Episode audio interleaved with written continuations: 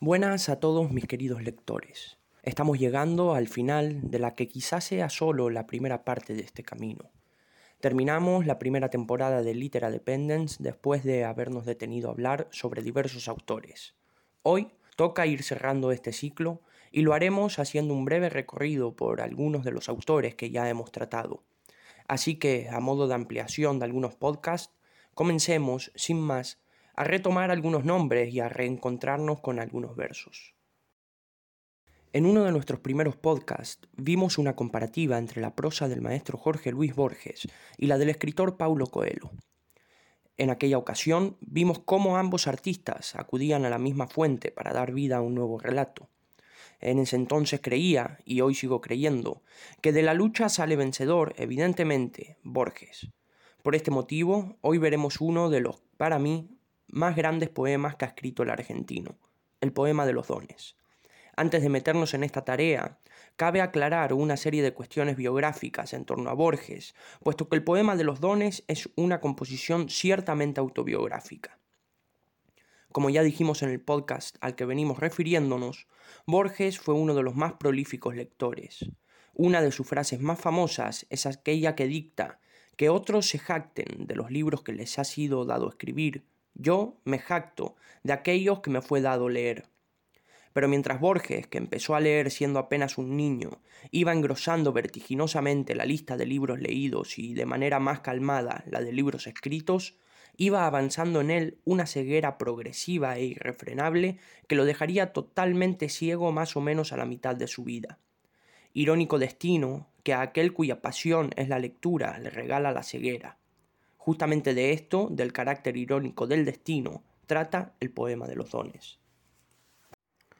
Nadie rebaje a lágrima o reproche esta declaración de la maestría de Dios que con magnífica ironía me dio a la vez los libros y la noche. De esta ciudad de libros hizo dueños, a unos ojos sin luz que sólo pueden leer en las bibliotecas de los sueños los insensatos párrafos que ceden las albas a su afán, en vano el día, les prodiga sus libros infinitos, arduos como los arduos manuscritos que perecieron en Alejandría. De hambre y de sed narra una historia griega, muere un rey entre fuentes y jardines, yo fatigo sin rumbo los confines de esta alta y honda biblioteca ciega. Enciclopedias, atlas, el oriente y el occidente, siglos, dinastías, símbolos, cosmos y cosmogonías, brindan los muros, pero inútilmente. Lento en mi sombra, la penumbra hueca, exploro con el báculo indeciso, yo que me figuraba el paraíso, bajo la especie de una biblioteca. Algo que ciertamente no se nombra, con la palabra azar rige estas cosas. Otro ya recibió en otras borrosas tardes los muchos libros y la sombra. Al errar por las lentas galerías, suelo sentir con vago horror sagrado que soy el otro, el muerto, que habrá dado los mismos pasos en los mismos días. ¿Cuál de los dos escribe este poema, de un yo plural y de una sola sombra? ¿Qué importa la palabra que me nombra si es indiviso y uno el anatema? Grusaco Borges, miro este querido mundo que se deforma y que se apaga en una pálida ceniza vaga, que se parece al sueño y al olvido. Este poema es realmente maravilloso. Desde sus primeros versos, en los que Borges, una persona que no ha pasado a las páginas de la historia por ser un hombre creyente, un hombre de fe, cede la justificación de este irónico castigo a un dios con mayúsculas, hasta ese final en el que compara su destino con el de Grusac, escritor anterior a él cuya historia vital parece haber repetido de algún modo Borges. Y así, con un poema bien medido, mesurado y limpio, pasemos a retomar otra figura que también hemos tratado en estos podcasts, y cuya poesía dista bastante de este estilo pulcro del que acabamos de salir. Hablo, por supuesto, de un poeta alcohólico y decadente, de un poeta del suburbio, de Charles Bukowski. Si el de Borges era un poema autobiográfico, el que leeremos de Bukowski es muy probable que también lo sea pero el problema que va a tratar en él es, quizá, más leve que el problema que trató Borges, pero aún así, el poeta nos demuestra que es también bastante doloroso para él.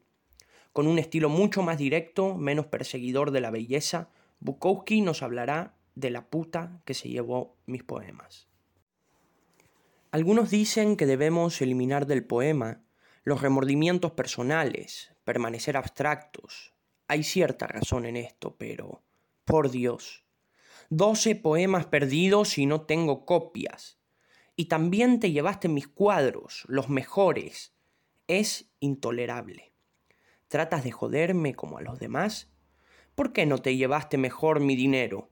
Usualmente lo sacan de los dormidos y borrachos pantalones enfermos en el rincón. La próxima vez llévate mi brazo izquierdo o un billete de cincuenta, pero mis poemas no. No soy Shakespeare, pero puede que algún día ya no escriba más, abstractos o de los otros. Siempre habrá dinero y putas y borrachos, hasta que caiga la última bomba, pero como dijo Dios, cruzándose de piernas, veo que he creado muchos poetas, pero no tanta poesía. Creo que no hay mucho más que añadir a los versos de Bukowski, que no dio muchos rodeos para contarnos esta anécdota. Me parece sumamente interesante remarcar, ya que tenemos juntos dos poemas, uno de Borges y otro de Bukowski, de estilos totalmente distintos, cómo el terreno de la poesía puede ser fértil para toda clase de poeta, para toda clase de sentimiento, para toda clase de expresión. Por ejemplo, es muy difícil encontrar en la poesía y en la prosa borgesiana alguna palabra malsonante que, sin dudas, en su caso, empañaría la composición.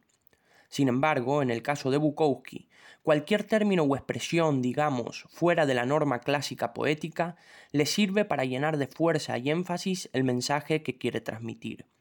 Este último poema, en el que no tiene ningún tipo de complejos en usar la palabra puta para referirse a una mujer que, al no tener voz propia en el poema, no le queda otra que permanecer presa de este calificativo, es una buena muestra de esto. Y para finalizar este último podcast de esta primera temporada, leeremos un poema de un poeta que, quizá, aunque no sé si de manera tan clara lo podamos situar entre los dos tipos de poesías anteriores. Un poeta más versátil que los otros dos, que a lo largo de su vida trabajó diversos tipos de poesía, que unas veces se acercó a la élite poética de términos ilegibles y otras bajó hasta la tierra para codearse con los hombres del campo, las mujeres de las fábricas, la gente de a pie. Nos referimos, por supuesto, a Pablo Neruda, el chileno cuya obra en prosa poética, El habitante y su esperanza, tratamos hace algunos programas. Hoy, y para finalizar esta última entrada, leeremos el poema La noche en la isla. Toda la noche he dormido contigo, junto al mar, en la isla. Salvaje y dulce eras entre el placer y el sueño, entre el fuego y el agua. Tal vez muy tarde, nuestros sueños se unieron, en lo alto o en el fondo, arriba como ramas que un mismo viento mueve, abajo como rojas raíces que se tocan. Tal vez tu sueño se separó del mío, y por el mar oscuro me buscaba como antes, cuando aún no existías, cuando sin divisarse navegué por tu lado, y tus ojos buscaban lo que ahora, pan, vino, amor y cólera, te doy a manos llenas, porque tú eres la copa que esperaba los dones de mi vida. He dormido contigo toda la noche mientras la oscura tierra gira, con vivos y con muertos, y al despertar de pronto, en medio de la sombra, mi brazo rodeaba tu cintura. Ni la noche ni el sueño pudieron separarnos.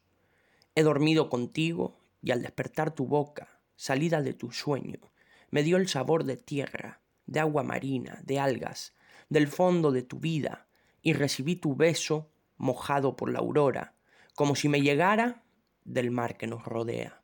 Y con estos versos de Neruda me despido hasta la próxima ocasión en que volvamos a escucharnos. Ha sido un enorme placer y privilegio poder entrar durante algunos minutos semanales en sus vidas diarias. Solo espero haber podido acercarlos de algún modo a la escritura de algunos de los autores que, por algún motivo u otro, me han llevado a compartirlos. Y recuerden que, como dijo Cervantes, el que lee mucho y anda mucho, ve mucho y sabe mucho. Muchas gracias.